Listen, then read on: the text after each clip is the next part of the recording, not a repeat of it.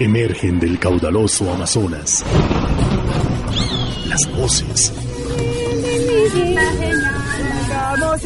y la sabiduría de los mágicos seres que poblaron nuestra Amazonía. Mitos y leyendas de la Amazonía.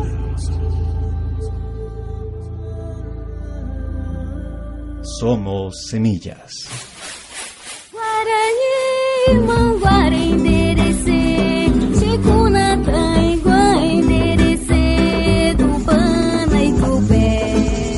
Yututa, o sabio de la comunidad de los Maues en Brasil, tuvo que visitar por primera vez eso que llaman ciudad. Unas construcciones altas, llenas de ventanas y ojos pequeñitos, como las torres de las hormigas. La gente salía, corría, iba de un lado para otro. Tenían afán. Pero, ¿qué creen? No tenían el orden de los insectos de la selva. No, no, no. El curaca entendió que era una colonia muy diferente.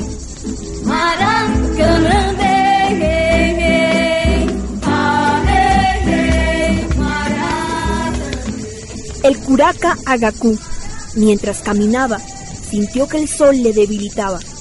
Deseó el agua, pero allí no había ríos. Su compañero, que se hacía llamar biólogo, lo había invitado y se dio cuenta que tenía sed. Uf, Agaku, qué calor. Eh, ¿Quieres tomar algo? Ya era hora.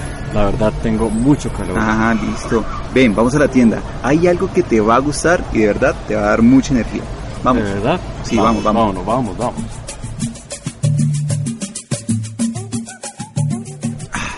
Mira, Gaku, este es más poderoso que el agua. Te sentará muy bien. Es un energizante. Es con extracto de guaraná. ¿Qué? Pruébalo. ¿Guaraná?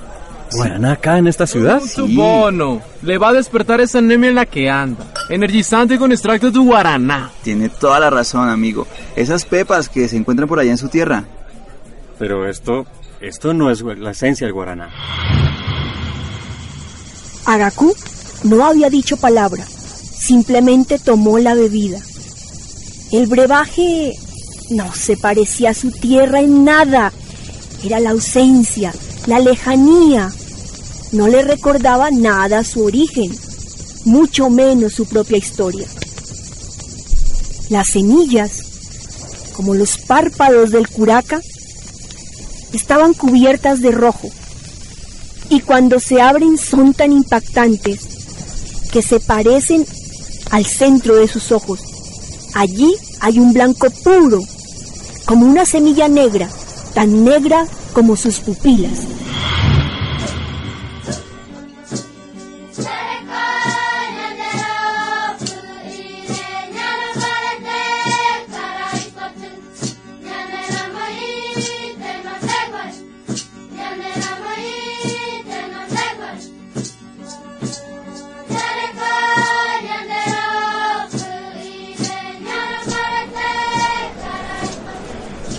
Hijo, esto no es guaraná. Nuestra sangre sí lo es. Por eso nos llaman guaraníes. Mm, bueno, sí, Agaku, yo, yo entiendo más o menos eso, pero yo sé que nosotros le llamamos Paugina cupana y comprendo los componentes internos de la semilla y bueno, y pues cómo ellas dan vitalidad y fuerza al cuerpo. Pero no entiendo tus palabras, la verdad. Siéntate, siéntate que te voy a contar Eso, explícame. Lo que estos ojos son, lo que los ojos que se desprenden de la selva, de esta planta, nos recuerda qué somos. Así el curaca empezó esta historia que nació en lo profundo de la selva brasileña. Historia que me alegro de reconocer en sus labios.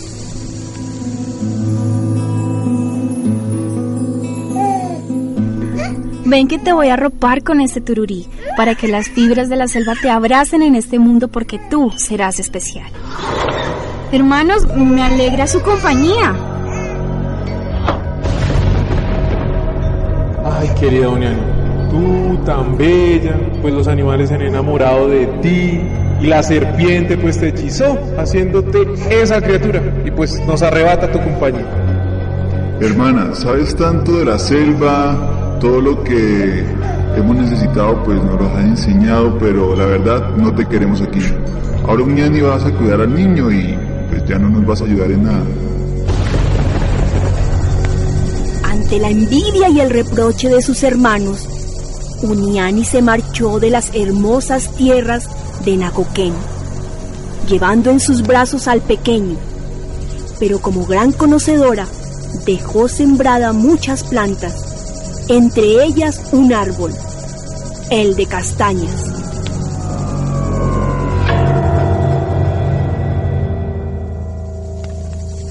El tiempo pasó y el pequeño creció y Uniani le contaba historias de Nacoquén, de las plantas de sus tíos y del árbol de castañas.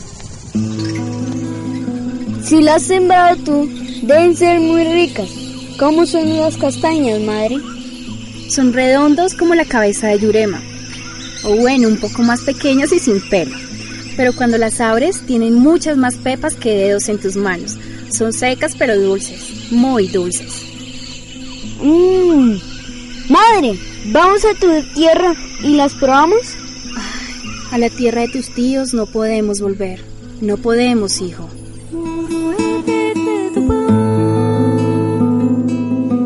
Al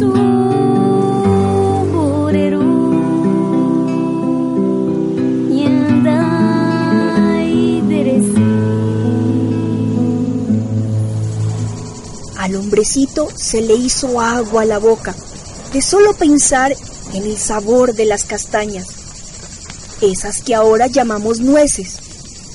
Y lo pensó, y lo pensó. Hijo, hijo, ¿dónde estás? ¡Hijo! Uniay corrió tanto, tanto por entre los árboles, pasó ríos, y a su paso fue tan ágil que los animales de la selva no lo notaron, hasta que llegó a Nocoquén. No, hijo, hijo mío, ¿por qué me has desobedecido? Bajo el árbol de castañas, Uniay encontró a su hijo sin vida, sin vida, sin vida. Tus tíos te hicieron eso. Querían verte muerto. Pero vas a ver, todos van a ver que haré de ti la semilla de la planta más poderosa que jamás se ha visto. Todos tendrán que acudir a ti para acabar con las enfermedades, para tener fuerza en la guerra y fuerza en el amor. Grande serás, hijo, grande serás. Uniay sembró a su hijo en la tierra, y con el lamento y el poder de sus lágrimas brotaron de sus ojos dos plantas. Entonces, del ojo izquierdo del niño nació una planta que no era fuerte. Era el falso guaraná, que llamamos guaraná hop. Después, del ojo derecho, nació el guaraná verdadero, que llamamos guaraná cc.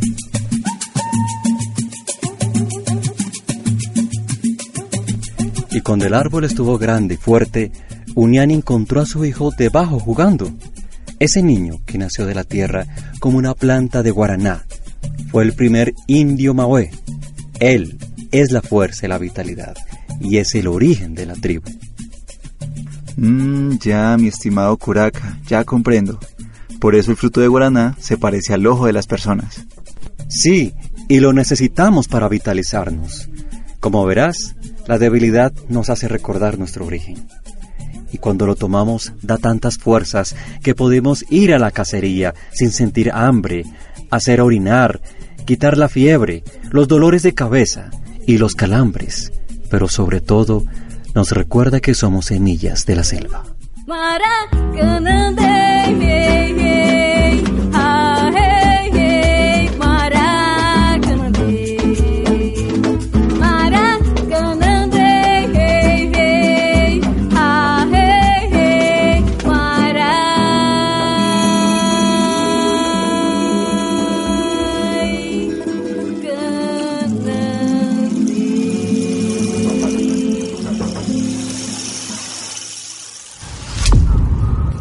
Mitos y leyendas de la Amazonía. Una producción de Grupo Comunicarte Colombia.